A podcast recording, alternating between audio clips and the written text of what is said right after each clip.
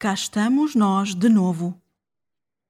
A detetive olhou para a imagem no monitor que mostrava a sala de interrogatório e suspirou. Não lhe pegavam o suficiente para isto. Passou as mãos pela cara para se motivar e entrou na sala.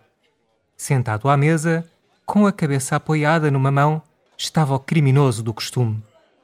A detetive bateu com a porta e ele olhou para cima com um ar impaciente.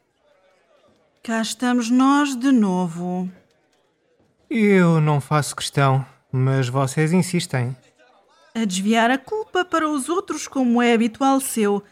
Já não me surpreende. Posso saber ao menos porque é que estou aqui outra vez? Não se faça de parvo. Porque não se sabe comportar quando é libertado. E uma avó devia ter vergonha. Eu não queria, a sério. Mas não vi outra maneira. Ainda por cima, foi apanhado a vestir as roupas da senhora. Um verdadeiro depravado. Não esteja a deturpar o que aconteceu. Ai, não.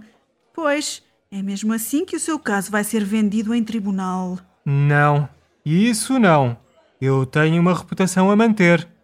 Eu só queria comer a capuchinho vermelho, mas ela consegue sempre dar-me a volta.